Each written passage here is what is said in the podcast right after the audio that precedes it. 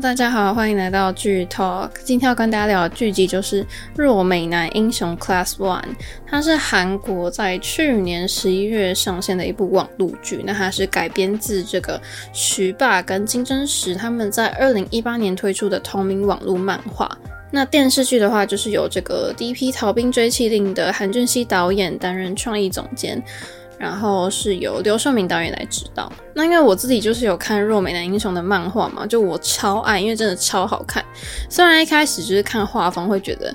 诶，非常的少年漫画感，可是我一看了就停不下来，真的超级好看。所以我强力推荐大家可以先去看看漫画，它现在还是在连载当中。那当然，如果你没有看漫画，可是你想直接看电视剧，我觉得也是完全没有问题的。那就先直接跟大家稍微介绍一下这部剧的剧情。那因为它是改编自同名漫画，那剧情差不多是一样的。因为他就讲了一个外表看起来好像很柔弱的一个模范生，他利用自己的智慧要去对抗校园暴力的故事。那我觉得他很有趣的是。这部剧呈现的跟其他剧好像不太一样，怎么说呢？因为以往我们看到在校园里面被就是校园暴力之后，可能很多人会选择默默承受，或者是可能就自杀之类的，受害者通常都会这样表现。但是这部剧的主角却要反过来用暴力去保护自己，就是也是他们抵抗强权的一种方法。所以在《弱美男英雄》这部电视剧里面，真的是充分展现了。呃，造成校园暴力的原因啊，然后也揭露了一些社会的议题，所以我觉得也还蛮值得大家去探讨看看的。那接着就直接来介绍它里面的角色。第一个要介绍的角色就是朴智勋饰演的严时恩，他就是一个模范生嘛。他除了学习之外的事情，就是对其他事情都不感兴趣。他看起来很自律，然后很自制，这样。反正每天就是家里、学校、补习班就是这样三点一线。然后因为他不喜欢。别人跟他搭话，所以他就平常都戴着耳机，然后就是好像就是班里面的那种边缘人。然后因为他的爸妈就从小就很忙，所以不太有时间关心他。但是他后来就不断的被他们班上的一个一个小混混全英兵欺负，所以他的平静的校园生活就有点岌岌可危。但是因为你知道人的忍耐都是有限度的，所以在某一次他真的就是极限的时候，就是眼神就去跟全英彬说。我不是拜托过你了吗？请你停止。反正就是因为这句话引发了之后的剧情，然后因为要爆发的那一刻呢，眼神就这时候就出现另外一个角色，就是安秀浩。然后呢，安秀浩跟吴范喜呢这两位班上的同学就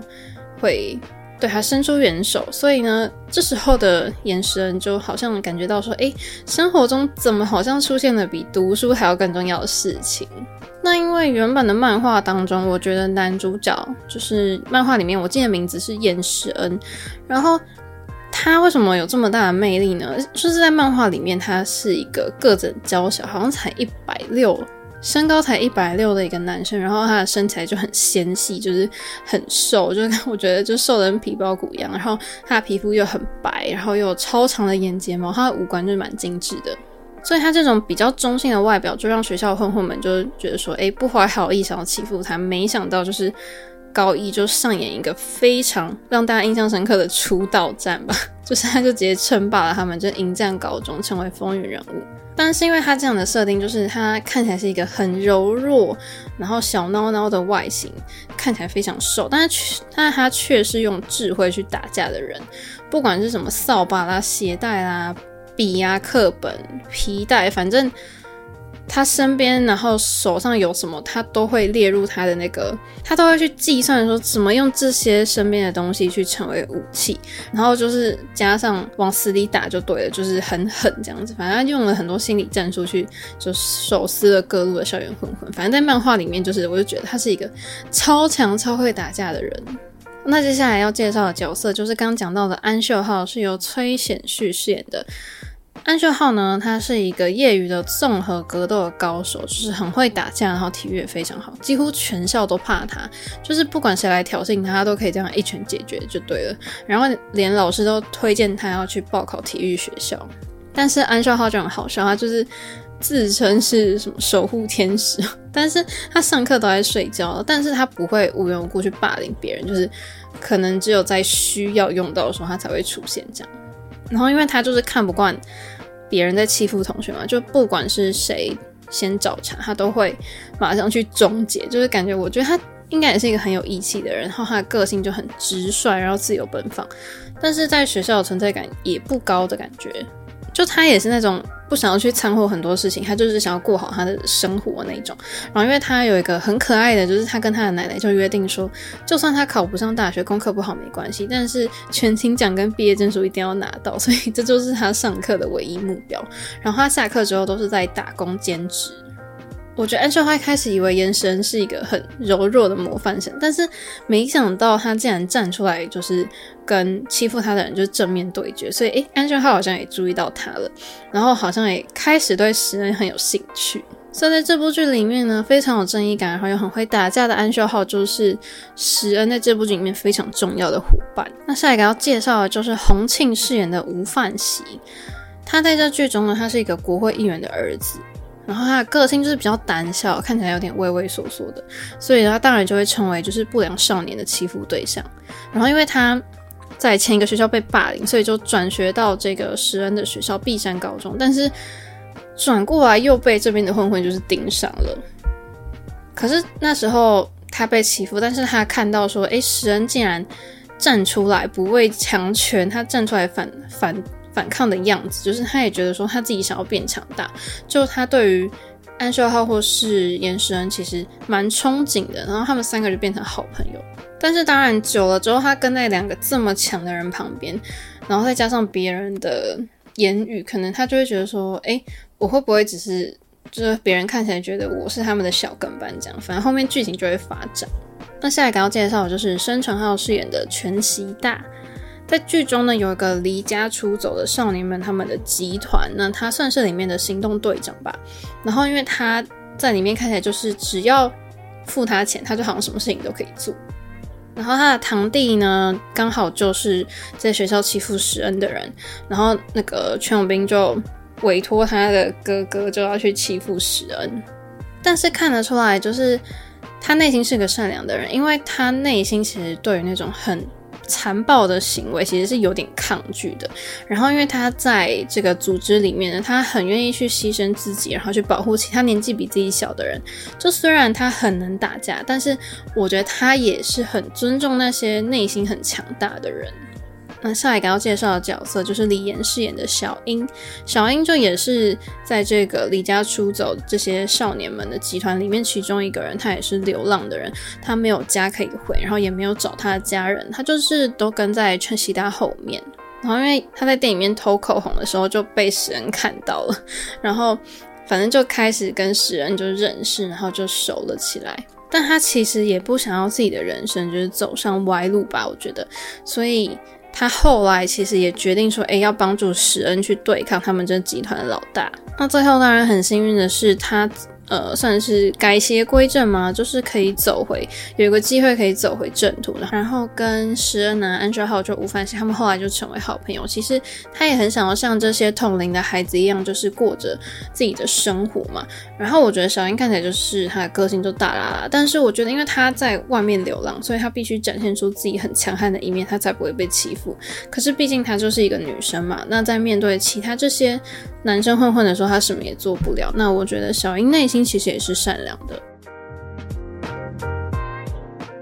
那接下来就跟大家聊一聊选角的部分。我觉得近期就是若美男英雄，他在这些嗯同期大势的韩剧，像是《王后伞下》或者是《财阀家的小儿子》，他可以杀出重围，有很好的口碑。但是因为我觉得他选了一群小鲜肉的演员，然后因为这些演员们从原本比较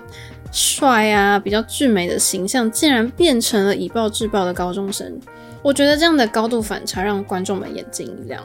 然后我觉得这部剧的选角就真的蛮赞的，因为刚好全部都是我认识的演员，所以对我来说会有种期待，说，诶，想要看到每个人在这部剧会有什么样不同的演技。那的确也让我惊艳到了。那就先谈谈男主角严时恩嘛，因为大家都知道他就是由 oneon 出身的这个朴智训来饰演。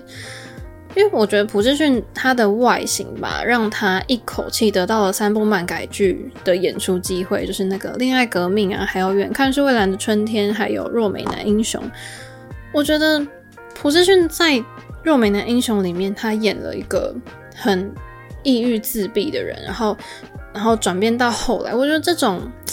他爆发的转变，我觉得让我很惊喜，而且他逆转了以往给人那种就是嗯、呃、很漂亮的男偶像的印象。所以大家对他这个演技是说，就是很像整容式的演技啊，真的是大获好评。然后也让他信心就是增加，因为他就说他之后其实想要挑战那种面恶心善的那种笑面虎的角色，因为他就说如果。长得不像反派的人，可是他却是一个坏人，不是会让人家觉得很新鲜、很震惊吗？他其实也想要向大家展现出这样的样子，所以我觉得朴智勋真的是甩开了花美男的形象，但是他又有去还原了漫画里面厌食人他比较精致的颜值，所以我觉得角色的视觉还原度上算是蛮高的。就除了外形，我觉得是 OK 之外，他在戏里面演的那种比较空洞的眼神啊，面无表情的人设，然后我觉得也算是有完美还原到原著当中的那种男主角。反正就是跟以往男团偶像的形象很不一样，就对了。我觉得让我觉得也成功达到他的目的，的确让大家对他的印象就是，诶，原本好像很可爱，但是就来一个大反差。然后我觉得让我很印象深刻就是，当然就是在结局里面，因为他没办法去改变校园暴力，他就愤怒的在学校走廊就用手就那个揍破窗户，然后就玻璃就碎掉这样，然后当着全校师生面前就怒吼痛哭这样。我觉得他那个崩溃的情绪有让我觉得说，诶，有一点点鼻酸的感觉，因为这个角色本来就是有点病娇的学霸的感觉嘛，但是外表看起来很柔弱，可是其实他内心是。我觉得是很凶悍的，他会勇敢的去面对恶势力。那朴智勋接受访问的时候就说，这个角色的魅力其实是眼神，因为石恩虽然是沉默寡言的角色，可是他会用那种眼神去压制对方，他有那种气魄，所以呢，他去演。时恩的时候，他都要尽量的去保持冷静跟冷漠。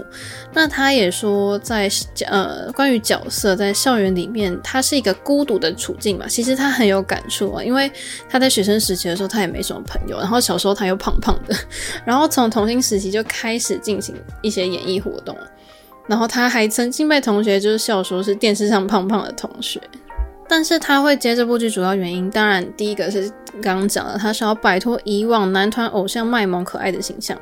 他希望也被认为是一个有实力的演员。那后来看到很多网友正面的评价，然后他的爸妈其实也说，诶，对他感到蛮骄傲的，然后其实也让他对于演戏这件事情更有信心。当然他的野心也希望说，诶，之后想要继续挑战反派的角色。然后他有谈到说，呃。延伸这个角色，他都是孤独型，是比较阴沉，但是其实他对于孤独感很有共鸣，因为在之前就是 One on One 这个活动结束之后，他自己都是 solo 嘛，然后他自己一个人待在待机室的时候，他就不得不自己去完成一件事情的时候，他觉得那种带来的孤独感跟时恩自己在家读书的时候那种感觉很像，所以他也 融入了这样的情感，就是把它诠释到角色里面。那我觉得，嗯，朴智勋会让我很对他改观，是因为他讲了说他对于角色的想法，他就提到说，嗯，使人在校园里面感受到的愤怒，他很能理解，因为对于一个模范生来说，就是考试一百分跟拿奖是很理所当然的事情，但是因为他。故意被就是被同学霸凌，然后影响到他的成绩，他当然会很生气。因为当他自己就是回顾他自己练习生时期的时候，他其实也有一样很敏感的情绪。所以在这上面，他其实觉得，诶，他跟角色是很相似的。然后为了表现眼神身材比较矮小阴沉的形象，他其实也下了蛮多的功夫。他有特别去研究一些肢体的动作，然后拍摄的时候可能还要故意驼背啊，就是弯着身体这样，然后配合角色长时间都坐在座位上面，他的肩膀还要刻意就是一高一低不对称的抬起，或者是他还特意去减重，让身形看起来更单薄，因为他的骨架比较大，然后可能稍微吃多一点就会比较显壮，所以他就是。去做了蛮多的训练，所以其实他真的让我就是蛮改变我对他的印象。我不知道原来就是他对于演戏这块他很重视，而且他为了这个角色真的做了蛮多的功课。所以如果你一开始也抱着说他是 One on One 出来的那种的那种心态，就是我觉得你可以去看这部剧，因为你会对他改观。那接下来就谈到崔显旭啦，他近年真的可以说是大爆发，因为他在《模范计程车》里面，他就饰演那个也是校园霸凌的加害者嘛，让人家恨得牙痒痒的。那之后呢，他又演出了那个《羽球少年团》，他又演一个搞笑又很讨喜的角色羽灿嘛，其实也是成功反转形象。那在非常红的这个《二十五二十一》里面呢，他又演了一个小可爱文志雄。他是一个很直球、表现心意的角色，然后又就是成功夺走高幼霖的心嘛，让观众也是跟着融化。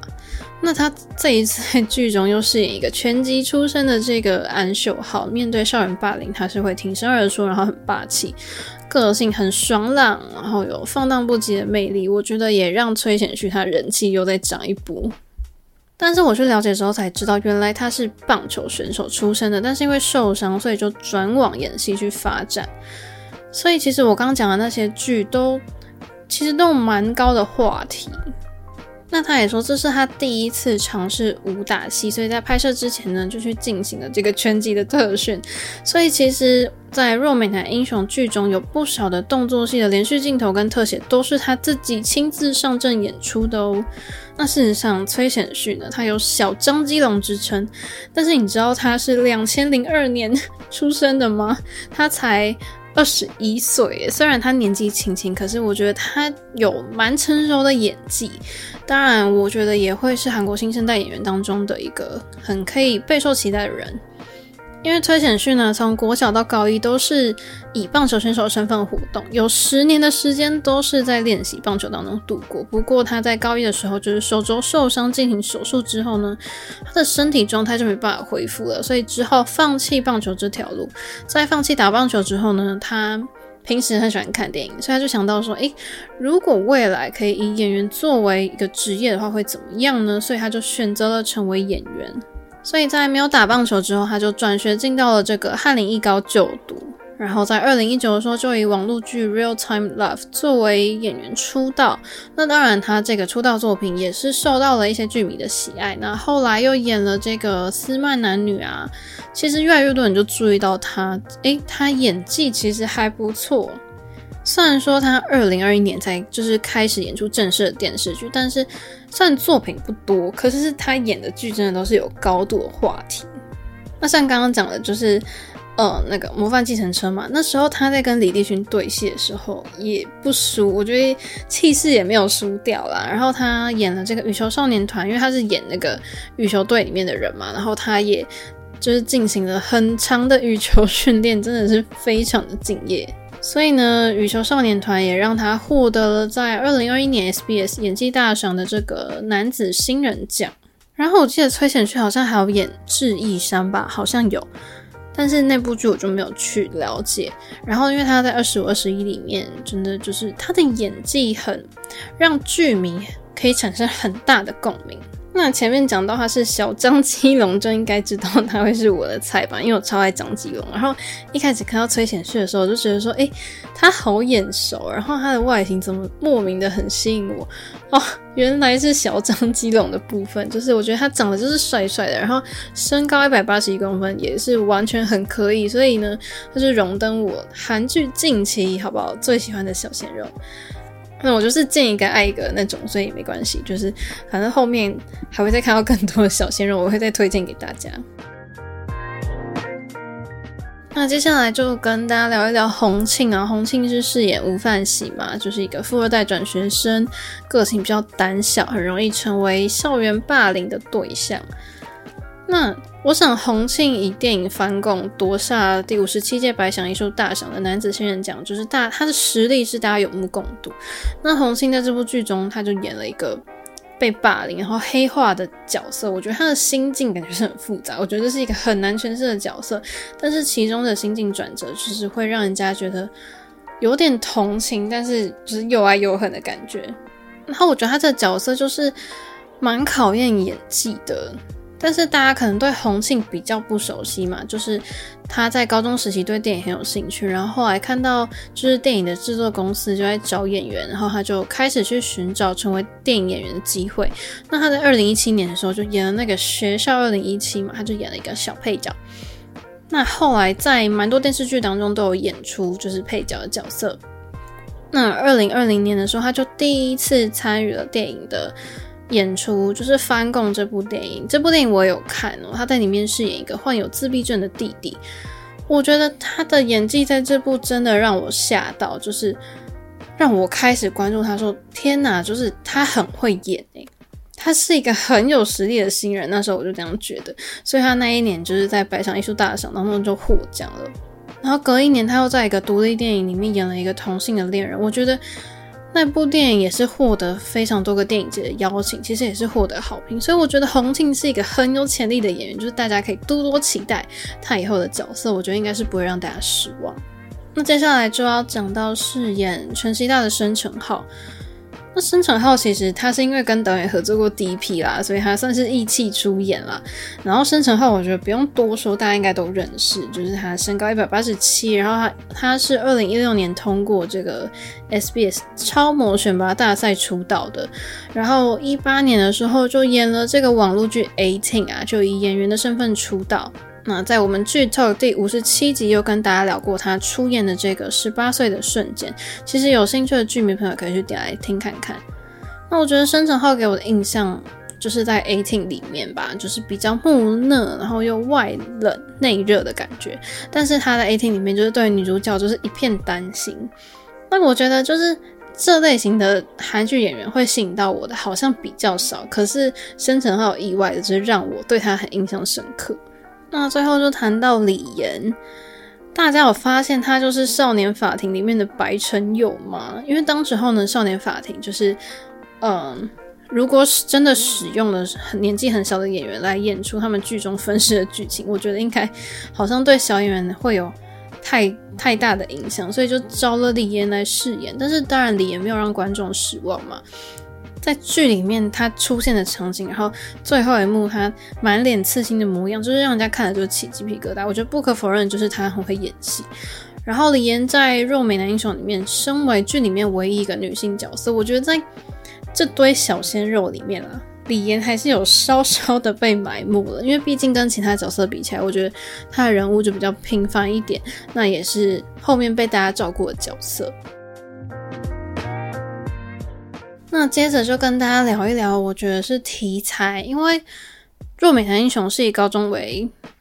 故事的背景，然后里面就有学霸啦，然后被欺负的人啦，小混混啦，还有在外学校外面的老大，反正就是很少年题材，很热血，你知道吗？然后好像我看有观众们把它戏称就是男版校园宫斗剧，然后嗯，就是你知道要每个人要有战力的那一种，然后因为他在 Never 上面就。连续连载了三季吧，现在是在连载中的这个漫画。那我觉得是由第一批《逃兵追缉令》的导演他的制作公司出品的，当然品质就是一定有保证嘛。但我觉得他的风格不不全是那种打打杀杀的动作片，但是有很多可能是斗智。然后你需要去交出脑力的桥段，所以整部剧虽然是讲着以以暴制暴的这种很强硬的风格，但是，嗯，但是它跟一般那种全部都是暴力的动作片又不太一样，所以我觉得它这样的题材，嗯，从漫画的的选材就非常的好，然后翻拍成电视剧，当然它的效果也是非常好，因为韩国好像。演艺圈当中也是有蛮多的演员都有在他们自己的社群网站去推荐，甚至 IMDB 有给出八点六的高分。那接下来就讲到我觉得《若美英雄》电视剧的看点，当然第一个就是因为它是网漫改编，然后另外一个是就是嗯另类的 BL 人气嘛。因为其实原著的同名漫画在 Webtoon 上面是拥有非常高的人气，然后韩俊熙导演他又很擅长那种武打场面，所以其实对于人性的黑暗面的刻画也是非常成功。但是因为《若美男英雄》里面就是石恩跟秀浩之间的 bromance，大家就很喜欢看呐、啊，就是两个男主角就彼此惺惺相惜的感觉，然后又很义气相挺。算是另类 BL 剧嘛，就是我朋友一直跟我说，你不要歪楼，但是这个兄弟情真的很感人，好不好？这这 CP 真的很好磕，然后大家也会觉得说，怎么越越看到后面好像越来越鸡的感觉。因为剧中身为模范生的朴智勋要跟一个学习吊车尾的崔显旭，他们要成为一起对抗校园暴力的伙伴。他们两个人就是个性很截然不同啊，但是他们的互动就是我觉得很有火花。然后被问到说，诶，对彼此的第一印象，然后朴智勋就说，他一开始觉得崔显旭很可怕，因为他第一次走进来看到他的时候就觉得他的块头比较大，然后还觉得他比较像哥哥呢。但是认识之后就发现，哎、崔显旭完全是一个小孩，因为他就会抱着他，然后又想亲他，然后很爱撒娇。然后崔显旭一开始也说，他觉得一开始的时候其实觉得没办法跟朴智勋就是亲近，因为他很内向的感觉。但是朝夕相处之后，他们两个人现在已经是私底下会相约去喝酒聚会的好朋友了。然后因为像朴智勋啊、崔显旭或是洪庆，他们都是二十多岁的人，但是他们都比较是慢熟的性格。那有一次他们就因为拍摄关系就拍到天亮，然后朴智勋跟崔显旭就他们就约说，哎，吃完饭再回家。然后我们两个就到那个店里面大聊特聊，才变成亲近。所以他们就是常常会一起 喝酒，然后讨论演技等等的。但是因为呃，崔贤旭就说他看到朴智勋的说话，就是感觉比较老成，然后就吐槽说对方很像五十岁的大叔。那因为在就是我觉得人物设定的关系吧，因为就是大家在学生时期，班上可能每个阶段都会有一些好学生呐，或者是多数的刻板印象，你们都会觉得说，哎，反正班上的学霸都不会惹事。但是我觉得这部剧它就跳脱了这个设定啊，谁说模范生不能打架？而且打起来还特别热血，然后特别让人家看得过瘾。然后谁说老是打架的人就不是热爱生活的好学生？甚至那些看起来文质彬彬的人，他们的心肠超坏的。然后我觉得这部剧的看点就是它带出了就是呃社会的现况，就是其实不管是在校园或者职场，其实大家都渴望受到关注跟重视，但是人们总是在。这个群体当中，就是你要怎么去证明自己的存在，你要怎么获得大家的认同。万一你的虚荣心就多一点好了，你没办法的时候，你就会用不择手段去强迫别人屈服于你嘛。然后我觉得在这部剧里面，导演用一个就是诶，以暴制暴是一个可以保护自己跟他人的方式，但是呢，你过头了，你也会很容易就是从对抗暴力的英雄，就变成你去霸凌别人的恶魔。所以其实我觉得看点就是有我刚刚讲的，除了是漫改之外，两位主角的选角其实是非常的成功，他们的氛围是很好的，然后再加上他又带出了嗯社会的议题。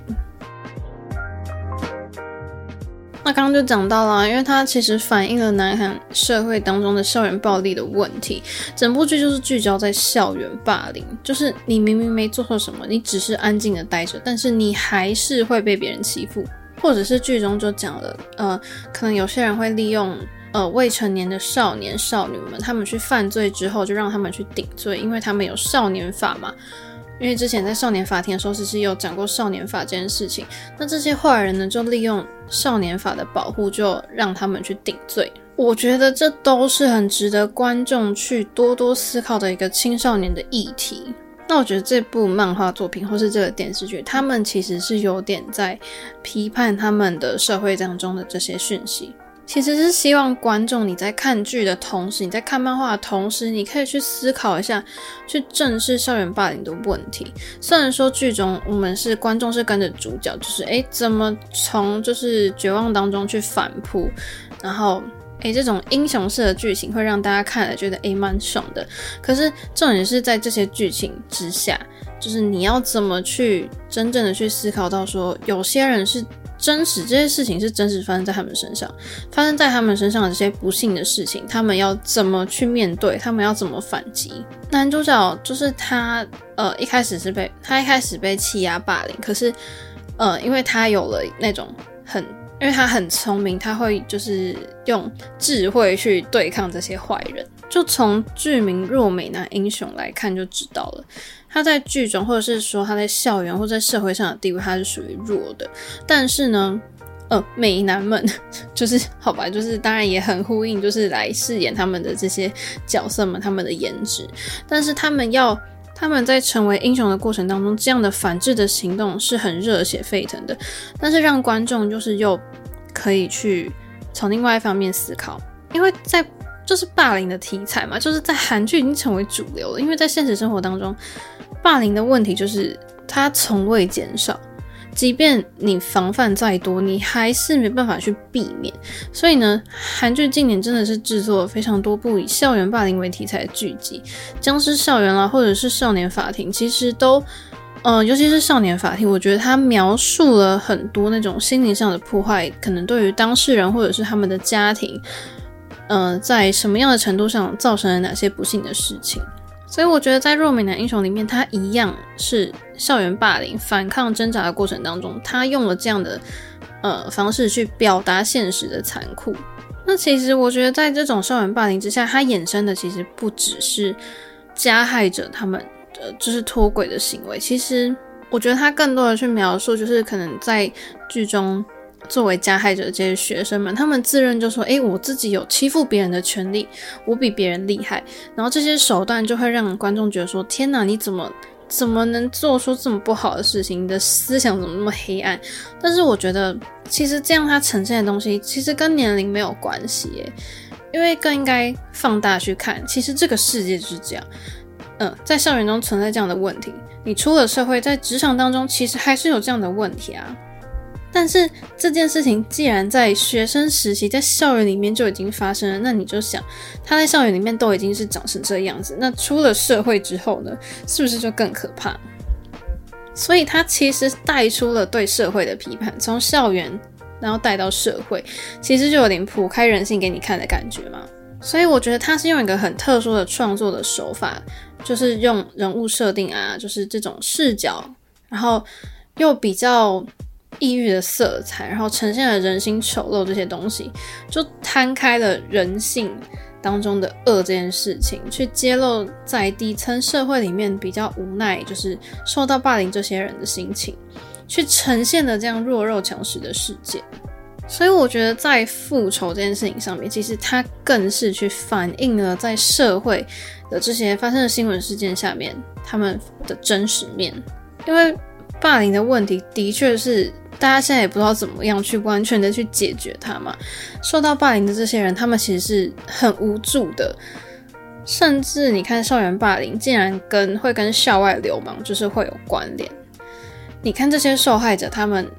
应该要怎么去面对呢？就是他们受到这些欺负。当然，剧情里面让主角他们是可以有反抗的能力去对抗这些坏人。可是你在现实生活中发生的校园霸凌，难道这些受害者们他们留下的阴影真的会消失吗？所以我觉得在剧中，其实我们不只要去看到说哇，就打戏很爽很好看，可是可以去思考，其实更多是这部剧想要传达关于校园霸凌这个议题。嗯，我觉得导演带了蛮多批判性的意识在这部剧里面，所以我觉得这个东西更应该是我们身处在现实生活当中需要去反思的事情。那接下来就跟大家聊到拍摄手法的部分，我觉得这部剧整体的色调是偏冷色，就是蓝色，然后片头其实也是比较暗色，对比度很低的，但是。其实我发现里面人物身上的光，或是脸上的光，其实是暖色。那我觉得导演想呈现的是说，在这样的故事当中，这些人物是有温度的，他们是有情感的，就是也让这个严肃的故事不至于太压抑吧，但是又可以呈现出紧张的感觉。那灯光的部分，我觉得印象最深刻就是石恩他买东西到医院给秀浩的时候，这时候石恩的右脸上有一个暖色的黄光照在他的脸上哦，其实我觉得很符合心境，因为这个时候也是他第一次在剧里面露出笑容。那还有一个就是呃里面的。小混混要找石恩，就是假装拜托他说去跟检察官帮他说个好话，然后我们就到了一间教室嘛。然后秀浩啊、范熙跟石恩都是面向光的，然后只有这个永斌是背光。那这时候其实也可以暗示说，哦，永斌要搞小动作了。其实也刚好有点代表说，哎，正邪两方这样子。那我觉得还有一个关于灯光的小巧思的画面，就是。嗯，习大最后在警局里面就跟石恩说，嗯，之后吃个饭吧之类的。然后画面当中的习大其实是正在微笑的，因为刚好就是远处后面就有一个暖光的光源，那当然代表说，诶，这个时候其实这个事件也是到了一个段落，就是有点安心结束的感觉，所以习大的心境也改变了。那再来讲到剧中的镜头，就是我觉得秀浩有很多的仰角镜头，像是他来救石恩啊，然后就挡在他前面的时候，或者是体育课嘛，他就坐在高处，然后用鞋子丢那个混混的时候，我觉得很明显就显示出这个地位，因为毕竟秀浩是在学校里面最能打的，大家都是要敬仰他，就是大家都要仰头看他的。那还有一个过肩镜头让我印象很深刻，就是秀浩生日那一天，然后石恩要出门前呢，他就转头看着秀浩，然后因为秀浩就叫他赶快回来嘛，我觉得这个镜头就呈现出一种落寞要分离的感觉，然后里面也蛮多人物脸部的特写镜头，像是秀浩在呃电梯前面啊，那这时候他的眼神当中有泪光。但是因为这时候他脸上一样是有暖光嘛，然后包含就是最后石恩在医院流下眼泪，其实蛮多脸部的特写。然后接下来其实也想讲服装的部分，其实主角呢，除了制服之外，他们其实都会加上一些外套，就是跟别人做出区别，就是你一看就知道主角是谁。像是秀浩身上，我觉得他总是会有红色的元素，不管是他打工的店的制服啊，或是他穿的运动外套，甚至是他的安全帽，或者是他的鞋底，都是红色的，其实很符合他热血、自由奔放的个性。然后最后想提到，就是我觉得台词设计很符合人物设定。我觉得就拿秀浩出来讲好了，因为他们三个人就是被那个混混绑架之后，有一幕就是秀浩就靠在范喜的肩膀上，他就说：“哇，好感人的牛膝骨汤哦。”或者是呃，施恩送吃的到医院嘛，然后秀浩就说：“你。”你你太温暖了，这种的，就是我很喜欢，就是那个秀浩的台词，或者是他们三个人在烤肉店吃饭，然后秀浩就包了那个一个烤肉，然后要给食人吃。就这样自然的递到他的嘴巴，然后就觉得说哇，怎么可以有这么自然的台词跟演技，就是很可爱又很温馨。然后因为秀浩就是他他骑机车嘛，然后他载别人的时候，他永远都是把安全帽给后座的人，就是真的很可爱，就是怎么这么贴心？因为像是范喜要叫他去救石人啊，或者是他跟石人要去范喜家看他的时候，他的安全帽都是给后座的人戴。然后你要说我最喜欢的画面，我觉得啦，是秀浩帮石人戴安全帽的时候，就是真的不小心后面越看，就是腐女的灵魂会越来越跑出来。然后我觉得秀浩在做这些动作的时候都很自然，然后然后后面还要马上接一个石人很无奈的脸，我觉得就是蛮有趣的，就是我很喜欢这边的氛围，因为其实这时候呢，他们的心情其实都处在一个很复杂的状态，但是他们的脸上都是比较。暖色的光，就是也有一点互相陪伴的氛围。我知道是兄弟情，好了，各位，但是我真的很喜欢这边那种朋友的感情。那最后也是来做个小结论，其实。若美男英雄 Class One 的 Class One 等同就是在跟观众预告说，诶，可能会有续集吗？应该是有的，对吧？就是我真的是用力祈祷会有第二季。然后因为在第八集结束的时候，其实片尾有一个小彩蛋啊，就跑了一个字幕，然后荧幕上就出现了一只手机，就显示着石恩转学的画面。然后因为反正，所以其实也算是有点小小预告的概念。那我觉得。《若美男英雄》这部剧应该是去年底除了《黑暗荣耀》之外嘛，也是一个非常刺激，然后你看完会大呼过瘾的爽剧吧。但是我觉得跟《黑暗荣耀》又不太一样，因为它主要是呈现校园里面反抗暴力的故事。